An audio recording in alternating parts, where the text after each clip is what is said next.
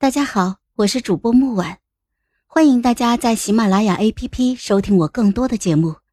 今天我们带来的故事叫《并蒂莲》第八集。几名太监火急火燎的进来宣旨，父皇病重，急召我入宫。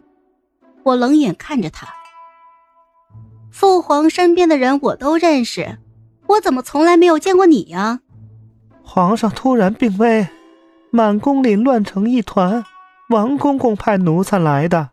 公主，皇上病重，口中只念公主乳名，还请公主速速进宫见皇上最后一面呢。哼，我若是跟你进宫了，只怕就未必出得来了吧？小太监怔住了，随即眸色一暗。公主莫说笑了。快进宫见皇上吧！他边说边示意另外两个人来拖我。公主有孕在身，奴才们粗手笨脚的，还请公主见谅。我躲开了他们，顺手拿了一个果子抛接着玩，边走还边说道：“哼，我自己走，不就是进宫吗？你是皇后娘娘身边的那个宁公公吧？？”皇后娘娘派金兆一围了祝国公府，就不怕祝国公回来打到王家府邸去吗？啊！你别碰我啊！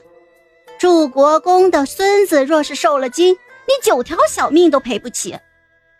我口气嚣张跋扈，宁公公阴阳怪气的。只要西月公主进宫，奴才们自然不会无礼。祝国公的孙子自然也是金尊玉贵的，只不过怕是见不着他爷爷了。哼，你敢咒我儿子活不下来？奴才不敢，奴才是说现如今谁也见不到祝国公了。哎呦，奴才说错了，见还是能见的，只不过认不出来罢了。公主略等等，等太医院将那尸块拼接好，或许能瞧出祝国公的大致模样来。身后传来清脆的茶盏落地的碎瓷之声。我回头瞥了一眼脸色苍白的侯爷。祝国公夫人节哀呀！坤宁宫。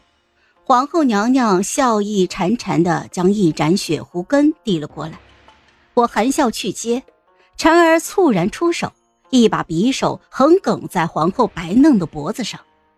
我抿了一口雪狐羹，嗯，这味道尚可，火候略大了一些。